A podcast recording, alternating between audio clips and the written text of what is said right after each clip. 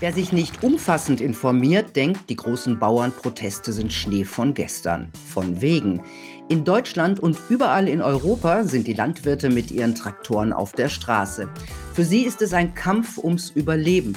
Und da geht es nicht nur um Agrardiesel, da geht es um den gar nicht so grünen Green Deal, um Stilllegung von Ackerflächen, Nahrungsmittelsicherheit, Billigkonkurrenz ohne Zölle ohne Standards. Mein Gast sagt, wenn der Bauer weg ist, dann stirbt auch das Dorf. Er ist der prominenteste Bauernsprecher und wird medial massiv diffamiert und angegriffen.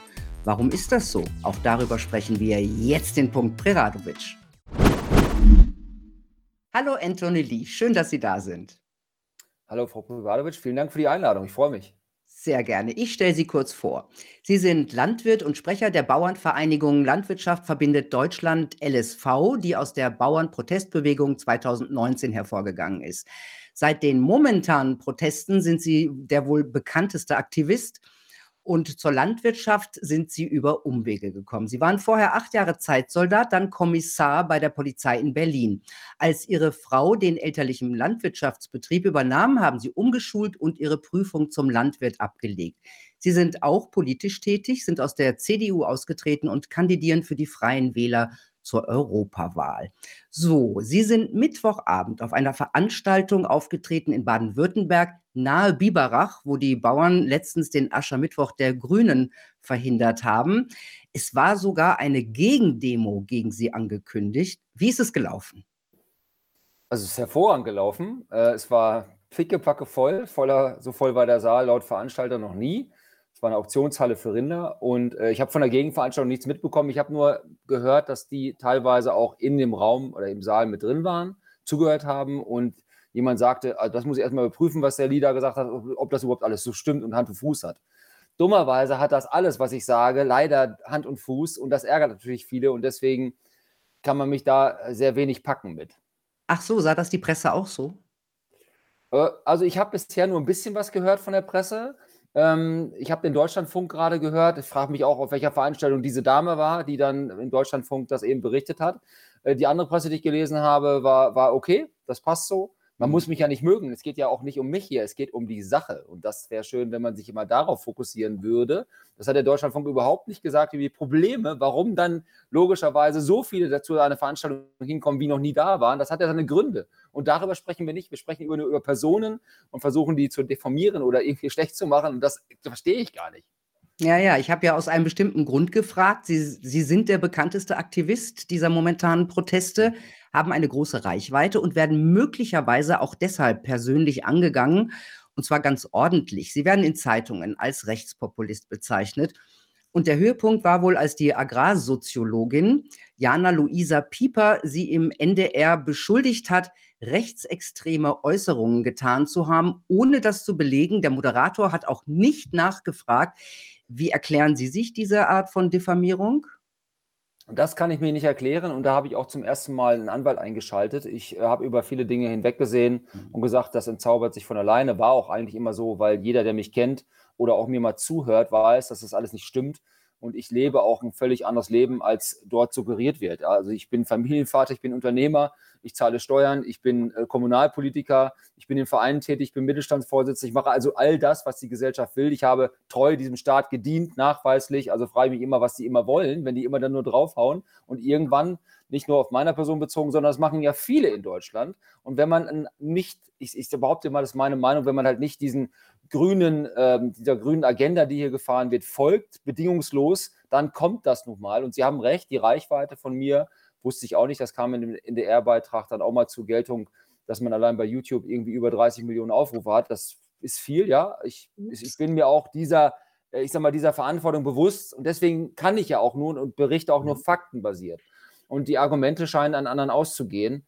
Aber ähm, die Veranstaltung war, wie gesagt, für mich sehr, sehr gut, sehr lange und alle waren hellauf begeistert, zumindest die Leute, die dann meinetwegen gekommen sind. Und mir ging es ja darum, dass man Argumente den Landwirtskollegen, es waren ja nicht nur Landwirte da, äh, sondern ich freue mich ja auch, dass viele Landwirte, also nicht Landwirte, zuhören. Es geht ja darum, aufzuklären, was wir machen, wo wir besser werden können. Habe auch gesagt, dass wir Fehler ein oder Fehler eingestehen, dass wir auch Fehler gemacht haben in den letzten Jahrzehnten.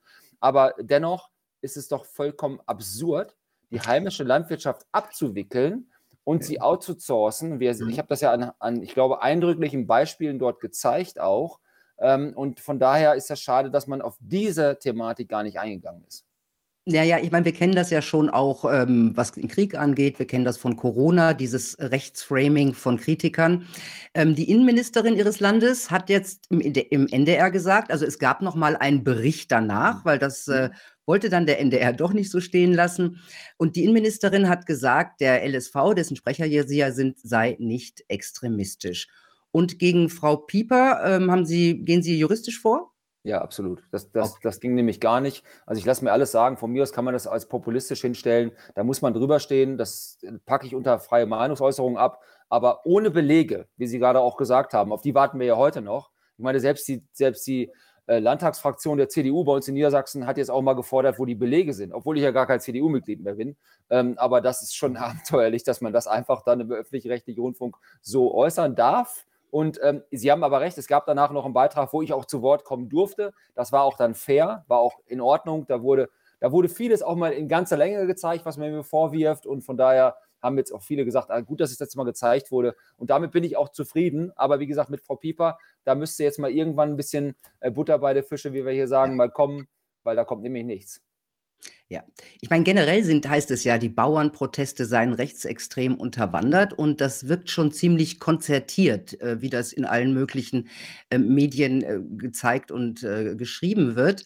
Mm, ich kann mir denken, dass es möglicherweise deswegen ist, um auch die Zustimmung in der Bevölkerung für die Bauern zu schmälern. Wie sind denn inzwischen die Reaktionen der Leute?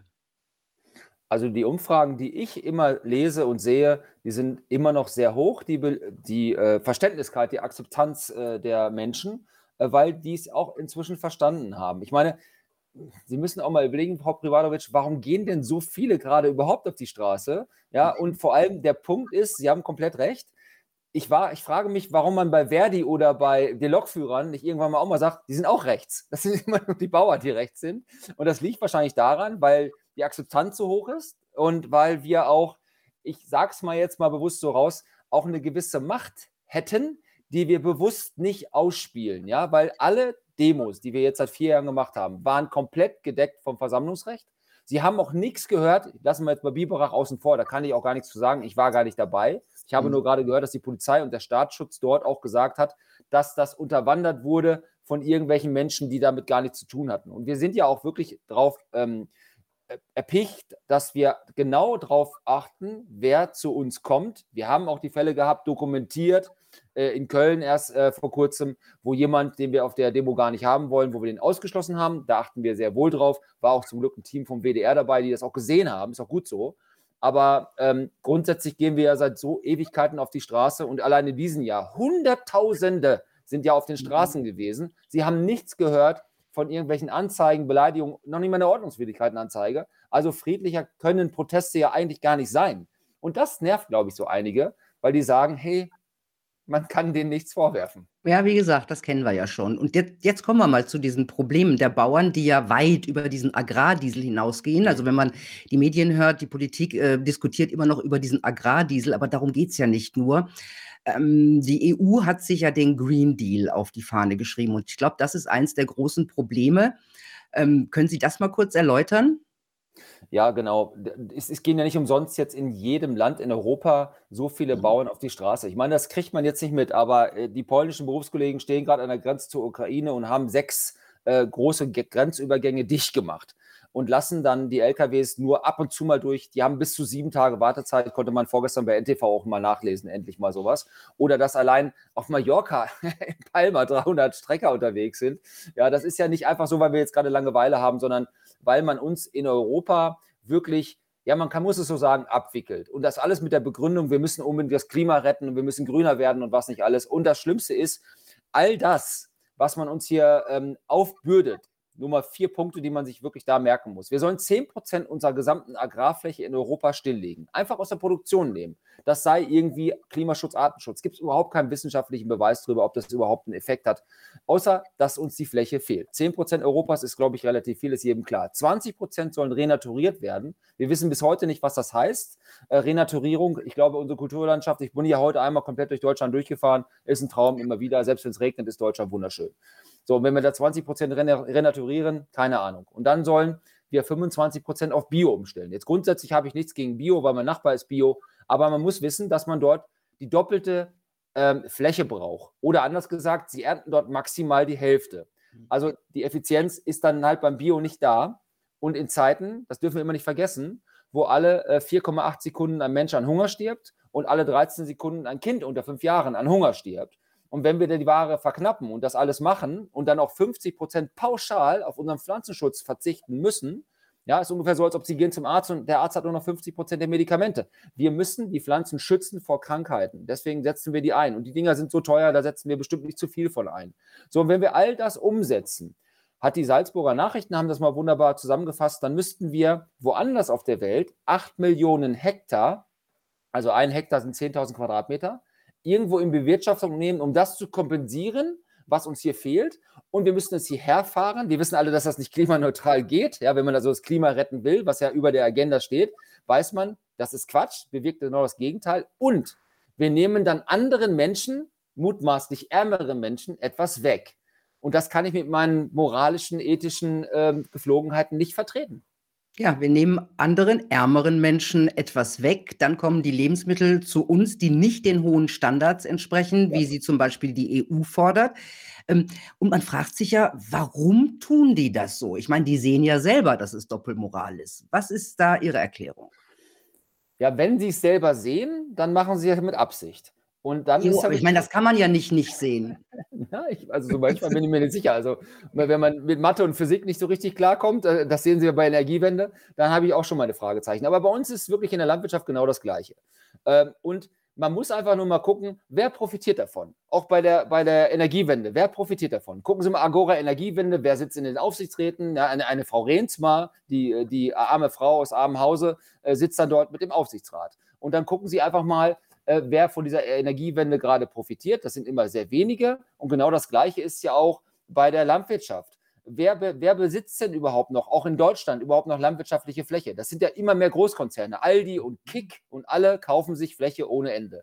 Und die DZ Bank hat eine aktuelle Studie rausgebracht, dass bis 2040, das ist ja auch nicht mehr allzu lange hin, wir nicht mehr über 225.000 Betriebe in Deutschland haben, landwirtschaftliche Betriebe, sondern noch 100.000. Ja, und die Politik suggeriert aber, wir wollen aber die kleinen bäuerlichen Strukturen stärken, machen aber mit der Art und Weise, wie sie Politik machen, mit den Auflagen und dem ganzen Ordnungsrecht, genau das Gegenteil. Weil die Betriebe, die jeden Tag zumachen, schließen nicht, weil sie es nicht können, sondern weil sie abgewürgt werden. Äh, man nimmt ihnen das Handwerkzeug weg und wir kriegen Auflagen ohne Ende. So, und ähm, dann sehen Sie das Gleiche auch in der Ukraine. Das sind auch keine Verschwörungsmythen immerhin äh, mehr, sondern Sie sehen ja, wer sich dort beteiligt, auch an den, an den besten Böden auf dem Planeten. Das ist ja, das ist ja unvorstellbar. Äh, Robert Kennedy hat das neulich mal zusammengefasst. Wer profitiert eigentlich genau davon? Und wenn Sie mal gucken, wer da investiert, wer die landwirtschaftlichen, ich glaube, ich habe neulich mal gelesen, sind 17,5 Millionen Hektar, beste Böden, also die besten der Welt. Und da sind große Konzerne daran beteiligt. Und es ist eigentlich auch keine Verschwörungstheorie, wenn man mal ähm, sich überlegt, ist es vielleicht schlau, Energie und Lebensmittel ist ja auch Energie, ja, wir produzieren ja auch die wichtigste Energiequelle aus Sonne und Erde und unserem Know-how, nämlich Lebensmittel oder genau wie Strom oder Gas, wenn sie das kontrollieren können. Und dann wissen sie genau, ähm, das ist doch gar nicht mal so verkehrt, genau wie bei Fleisch, ja, es ist ein abenteuerlich künstliches Fleisch, wer dahinter steckt. Das sind die, die über die Jahrzehnte reich geworden sind an Massentierhaltung und Produktion von Fleisch. Mhm. Diese Konzerne stehen jetzt dahinter und wollen das jetzt kontrollieren. Und das hat natürlich seinen Grund. Wenn sie die Ware verknappen und dann sogar nach einem Monopol oder Sie sehen es ja bei unseren Lebensmitteleinzelhändlern, Edeka, Aldi und Co., die haben ein Oligopol, die besitzen oder haben über 90 Prozent Marktanteil in Deutschland.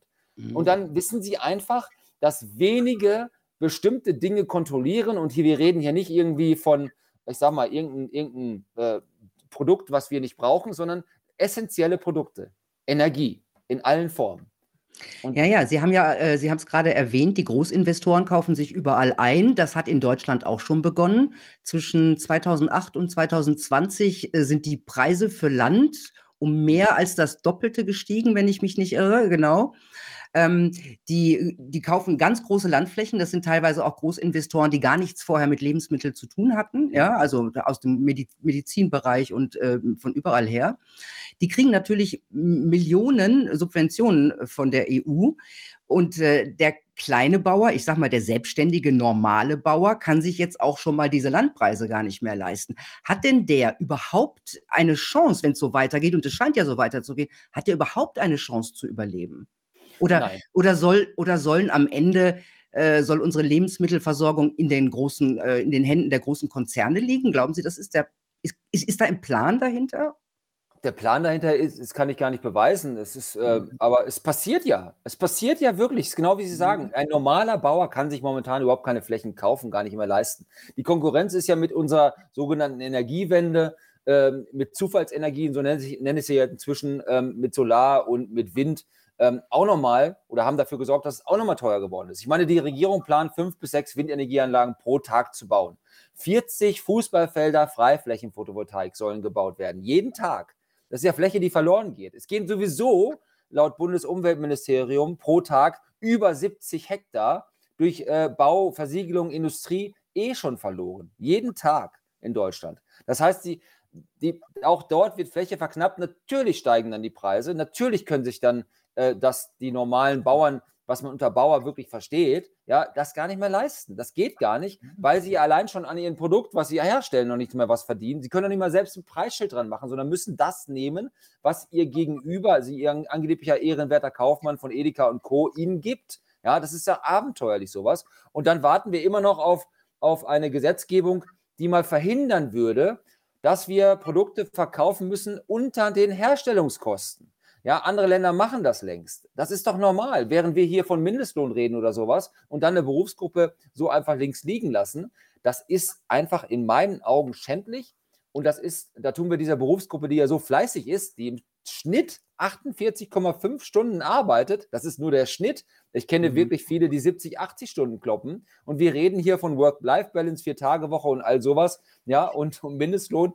Da, da, also meine, viele meiner Berufskollegen, die, die könnten heulen oder eigentlich müssten drüber lachen, wenn es nicht so traurig wäre. Mhm. Und wir, wir, wir verpeilen da wirklich gerade essentielle Dinge und ähm, lassen diese Berufsgruppe, andere ja auch, Ärzte genau das Gleiche. Mein Arzt sagt zu mir, wenn ich nicht 70 Stunden hier kloppe jede Woche, dann kann ich meine Mitarbeiter nicht mehr bezahlen. Mein Zahnarzt sagt, äh, wenn ich ähm, nicht so viele Pri Privatpatienten hätte, müsste ich zwei Mitarbeiter entlassen. Also es läuft ja auch gerade fundamental etwas aus dem Ruder. Mhm. Ja, und für die Bauern ähm, erst recht. Da gibt es ja noch das Problem, dass es äh, seit, glaube ich, zwei Jahren oder so ungefähr gibt. Das sind diese zollfreien ähm, Produkte aus der Ukraine. Sie haben es ja schon gesagt, die polnischen Bauern demonstrieren an der Grenze dort, ja, äh, weil da extrem viel Ware in die EU kommt, weniger, also weniger Standards und extrem viel billiger. Übrigens ähm, habe ich gelesen, dass diese polnischen Bauern, da heißt es jetzt auch, sie seien von Moskau unterwandert. Ne? Also nur mal so am Rande weil es da wohl irgendwo ein Schild gab, ähm, so nach dem Motto, Motto, Moskau löse unser Problem. Ja, ist ja auch nicht gesagt, wer dieses Schild hochgestanden äh, Ja, okay. Ähm, aber was bedeuten diese billigen ähm, Erzeugnisse für den Markt hier in der EU? Naja, wir haben eigentlich einen geschlossenen Markt und alle Ware, die hier reinkommt, unterliegt ja normalerweise Zöllen. Und mhm. die Zölle für die Ukraine sind weggefallen.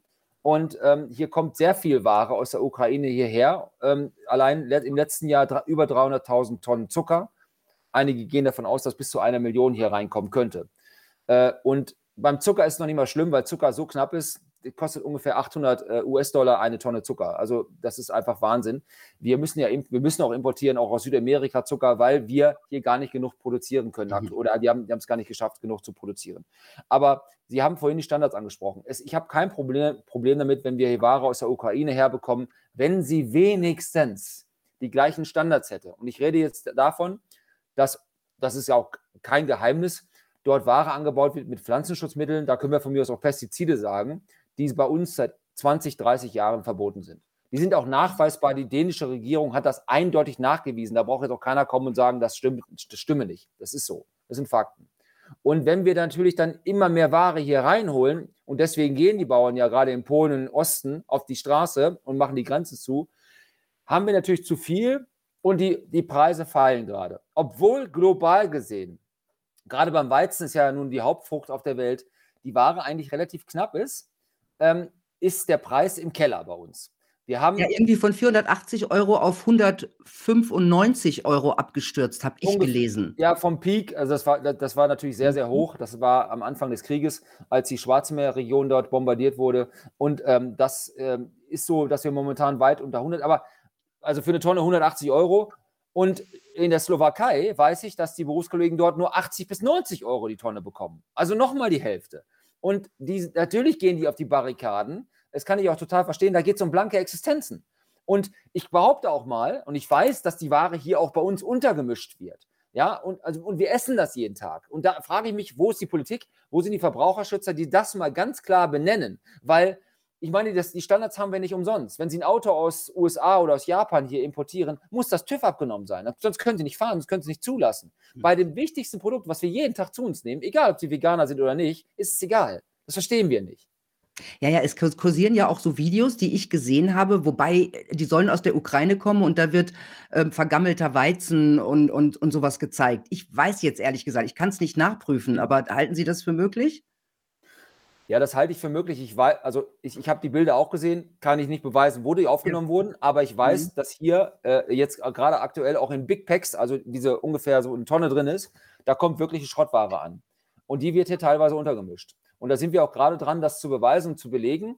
Aber das kann ja nicht unsere Aufgabe sein. Das müsste eigentlich die Aufgabe sein von staatlichen Organen, die das machen. Auch im Sinne des Verbraucherschutzes. Und ich frage mich ja eh schon die ganze Zeit, weil wir kriegen ja, ich habe das in der Özdemir ja auf der Bühne in Büsum, auf der Agrarministerkonferenz ja auf der Bühne ganz klar gesagt. Ich sage, Özdemir, Greenpeace bestätigt ja, dass aus Brasilien jede fünfte Frucht, jede fünfte Frucht mit Pestiziden belastet ist, die bei uns verboten sind.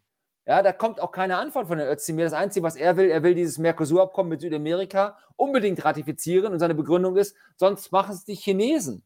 Und jetzt kommt Frankreich ja an und sagt zu Herrn Scholz, Herr Macron sagt zu Herrn Scholz, no, wir werden das nicht machen. Ja, weil die Bauern dort auf die Barrikaden gehen, wie wir ja auch ab und zu mal äh, in den Medien sehen. Und die und gehen richtig sag, auf die Barrikaden. Ja, gut, äh, ja, das ist ein anderer Stil. Den machen wir ja nicht, äh, brauchen wir auch nicht, weil wir eigentlich genügend sind. Wir müssten nur äh, einmal vehement nochmal auf der Straße sein und dann sage ich Ihnen, wenn wir das mal wirklich durchziehen würden über ein paar Tage, dann wird die Politik ankommen und sagen, wie können wir euch helfen, was sollen wir unterschreiben, was sollen wir machen. Ja, aber da, dazu ähm, wollen wir ja auch noch nicht die nächste Eskalationsstufe aufrufen. Wir, wir, wir sind aber da dran und wir wollen nächste Woche auch nochmal los, weil, das muss man auch ganz klar sagen, das weiß die Politik auch, wir müssen ja bald wieder, wenn die Vegetation es zulässt, auf die Felder und das machen, wofür, wofür, wofür, wir eigentlich da sind. Wir sind ja darauf keine Aktivisten. Wartet, darauf wartet der Özdemir. Ja, der, die wissen das ja alle. Die sitzen das aus, bis ihr auf die Felder müsst. Ja, Aber apropos Özdemir, der hat ja jetzt äh, eine neue Idee, eine Fleischsteuer ins Spiel gebracht, ähm, um das Tierwohl zu unterstützen. Geht, mhm. geht das auf? Es ist, eine, ist eine Katastrophe. Also ich, das Geld wird bei uns sowieso nicht ankommen und äh, der Kunde, sag mal, es soll eine Lenkungswirkung haben. Ja, also ich glaube, die Lenkungswirkung soll ja sein, dass sie, dass sie kein Fleisch mehr essen oder weniger Fleisch essen.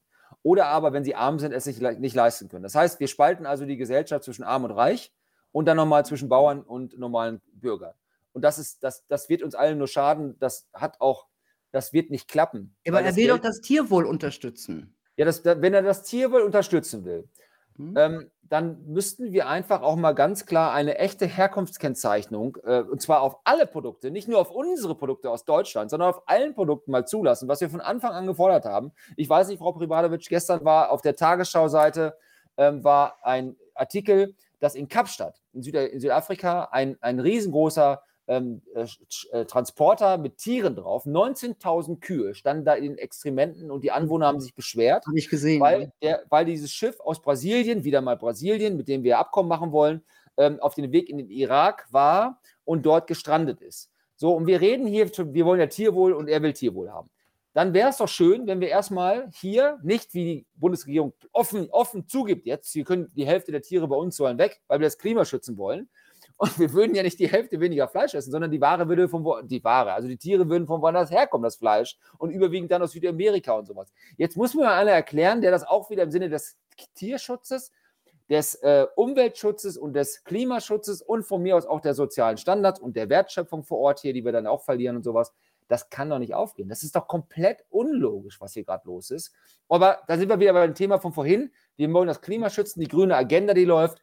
Ich meine, überlegen Sie mal, dass Irland wirklich auf die Idee kommt, 200.000 Kühe zu keulen, um das Klima zu schützen. Das ist absurd. Das ist ja ein biogener Kreislauf bei den Tieren, bei den Wiederkäuern. Und ähm, da, den können sie gar nicht. Ja, Professor Kepler hat das ja auch mal bestätigt. Sie können das gar nicht, können da gar nicht eingreifen. Wenn die Kuh nicht da ist und das Gras frisst, dann macht es halt die Ameise oder ein anderes Lebewesen. Und der biogene Kreislauf ist trotzdem da. Ja, und das ist einfach absurd da eingreifen zu wollen und da der Meinung zu sein, damit werden wir das Klima retten. Wir werden uns nur abwickeln und schaden und dann irgendwann da sitzen, wenn irgendwann uns keiner mehr beliefert mit Lebensmitteln und dann schauen wir in die Röhre. Brandgefährlich.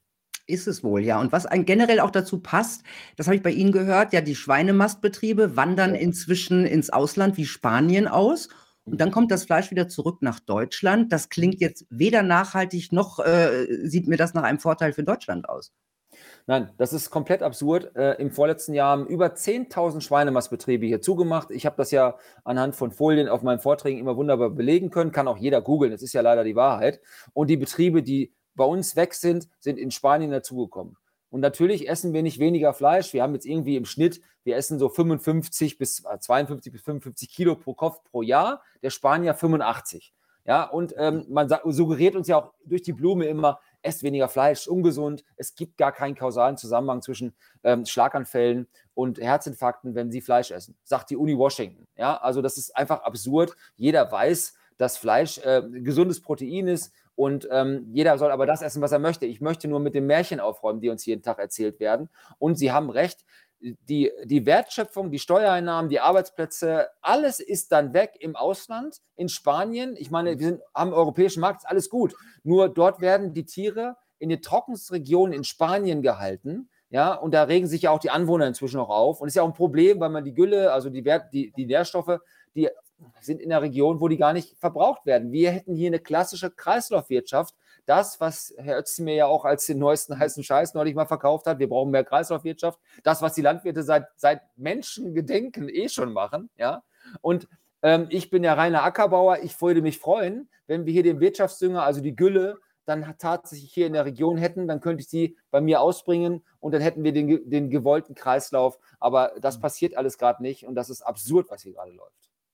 Ja, es ist absurd. Ähm, die Bauern waren sehr lange auf der Straße. Richtig viel gebracht in Deutschland hat es bislang nicht. Jetzt müssen sie bald wieder auf die Felder, so März oder sowas. Ne? Mhm. Ähm, ja, und dann, dann ist nichts passiert. Dann ist, äh, äh, ja, was, was, was geht dann? Wie, wie lange wollen Sie nicht, wollen Sie nicht, haben doch bestimmt schon überlegt, die nächste Eskalationsstufe zu zünden.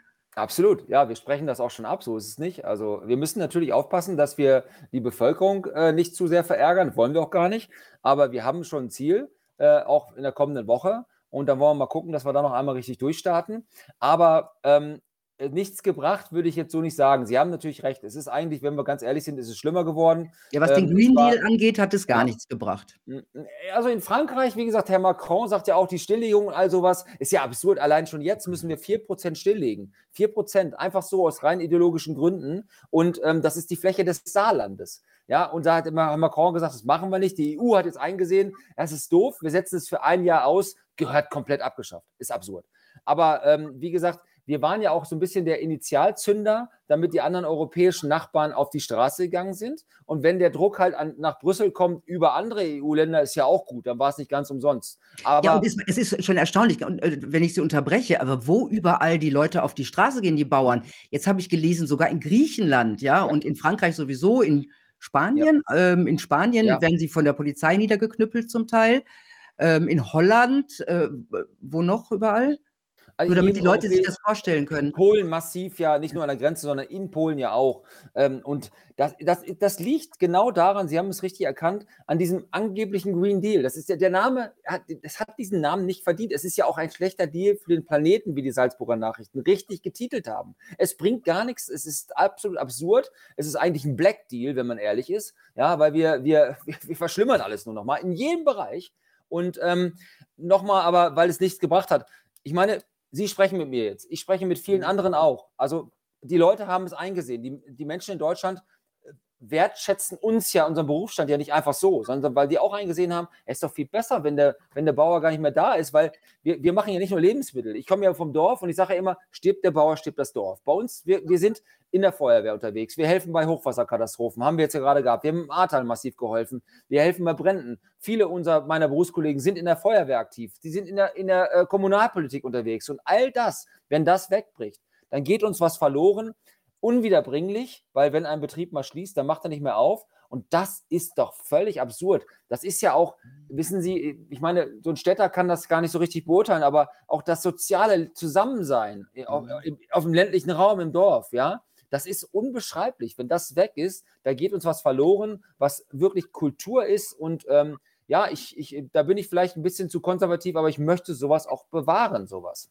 Ja, kann ich gut verstehen. Ähm, aber was der Städter jetzt auch gerne immer liest, ja, der Bauer macht ja 115.000 mhm. oder so äh, Euro Gewinn im Jahr, die sollen sie nicht so anstellen. Ich meine, 115.000 ist ja nicht so schlecht. Ne? Ähm, es war ja nicht Gewinn, es war ja Umsatz. Und ähm, Ach, das, das war schon, Umsatz? Ich habe irgendwo ja, gelesen Gewinn. Ich habe irgendwo ich gelesen. Ich habe es als Umsatz gelesen. Selbst wenn es Gewinn ist, dann erzähle ich mal Folgendes dazu. Äh, das war ein Sondereffekt in diesem Jahr, lag unter anderem auch daran, weil die Preise, die Sie gerade genannt haben, nach der Ukraine, wo man halt das Doppelte für den Weizen bekommen hat und für andere Produkte auch, ja, da hat man einmal das verdient. Man musste aber auch für das kommende Jahr sehr teuer den Dünger einkaufen, den wir jetzt gerade eingesetzt haben im letzten Jahr. Ja, und das war ein einmaliger Effekt. Aber was man damit nicht berechnet hat, ist, dass da die Mitarbeiter mit bezahlt werden müssen. Das hat man nicht mitberechnet. Das ist absurd. Ja, und wir, das ist ja auch so ein Punkt, wo man, das, war, das wissen viele gar nicht. Ähm, ich wusste das ja, bis ich äh, in die Landwirtschaft rein, reinkam, auch nicht. Also wir zahlen ja für unsere Eltern einen alten Teil. So, weil der eine Rente kriegt im Schnitt irgendwie von 500 Euro. Und ähm, das ist abenteuerlich, das ist, das ist ein Skandal eigentlich und wir zahlen ja einen Elternteil, das heißt, wir bezahlen die, die, die Renten unserer Eltern noch mit. Die arbeiten auch noch mit auf dem Betrieb, ja, meistens unentgeltlich. Und ähm, die legen den Staat nicht auf der Tasche, diese Menschen. Ja, und das, das ist ein Punkt, das ist ein, das ist ein Punkt, kannte ich bis damals auch nicht. Und äh, statt da mal ein bisschen Dankbarkeit zu zeigen und einfach mal zu sagen, danke, liebe Berufsgruppe, dass ihr das doch übernimmt, diese soziale, die Rentenleistung und dass ihr so blöd seid, für noch nicht mal Mindestlohn im, im meisten Fall und dann aufsteht und arbeitet, wenn andere schon längst im Bett liegen, an jedem Feiertag und so weiter und dann uns hier regionale, gute, heimische Lebensmittel produziert. Ja, das ist in Deutschland, ich weiß nicht, was da passiert ist. Das, das gibt es, glaube ich, in keinem anderen Land, ja, vielleicht im Nachbarland in der EU, aber wenn Sie mal global unterwegs sind, dann würde doch niemand diesen Berufsstand so mit Füßen treten wie wir. Und selbst wenn, selbst wenn es 115.000 Euro Gewinn wären und dann man müsste den behalten, wollen wir jetzt eine Neiddebatte anfangen oder was soll das? Das ich war mein, ein, ich meine, ich, ich weiß, es war ein einmaliger Effekt. Ja, möglicherweise war es auch Umsatz, aber irgendeiner hat dann schon wieder weitergeschrieben Gewinn. Also ich meine, so ungefähr, der eine schreibt vom anderen ab, aber falsch. Das kann ja auch noch sein. Nein, aber die Kosten, was man davon noch bezahlen musste, das ist absolut ja, ja. absurd, ja. Und wir können ja die letzten Jahre, wo, ich kann Ihnen Jahre, vor drei Jahren haben die ganzen Schweinemastbetriebe Geld mit zur Arbeit gebracht. Das kann ich ja belegen.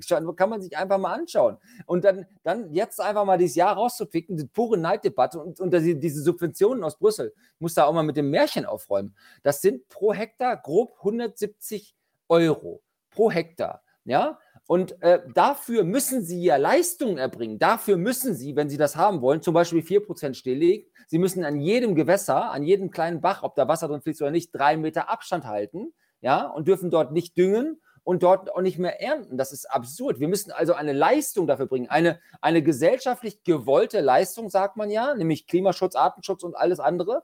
Und sonst kriegen wir das Geld gar nicht. Natürlich könnte ich sagen, ich verzichte auf dieses Geld, aber man hat es inzwischen geschafft, einige Betriebe so abhängig zu machen, dass wenn die dieses Geld nicht bekämen, sie pleite wären. Und am liebsten. wie viel wäre, ist das? Wie, wie, viel, wie viel Hektar ähm, für, für die Städter, wie viel Hektar hat ein normaler Bauer? Wie viel kriegt der denn dann an Subventionen? Hängt von der Region ab. Also ich habe 150 Hektar, das können Sie jetzt 150, können Sie mal 170 nehmen. Dafür muss ich aber dann diese Leistung alle erbringen. Ja, mhm. das ist einfach ein Witz. Und inzwischen äh, rechne ich ganz genau, mache ich das überhaupt? Und dann verzichte ich lieber darauf, bin aber dann in meinen Entscheidungen etwas, etwas freier. Aber es ist ja nicht so, wir, wir sind ja transparent. Jeden Tag überfliegt uns ein Satellit. Wir müssen eine App, die heißt bei uns in Niedersachsen Funny App, Also ich habe das mal einem erklärt, der hat sich gesagt, sag mal, lasst ihr euch wirklich nur verschaukeln? Ne, die heißt Funny App. Damit müssen wir auf die Felder fahren. Wenn der Satellit nicht erkennt, welche Frucht da steht, muss das fotografieren und muss das mit der App hochladen, damit das Landwirtschaftsministerium hier, die Landwirtschaftskammer, sieht, was ist auf den Feldern drauf. Und all, mit all so einem bürokratischen Irrsinn macht man uns hier das Leben schwer. Wir müssen bis zum 15. November 80 Prozent unserer Flächen begrünt haben. Da muss was gewachsen sein.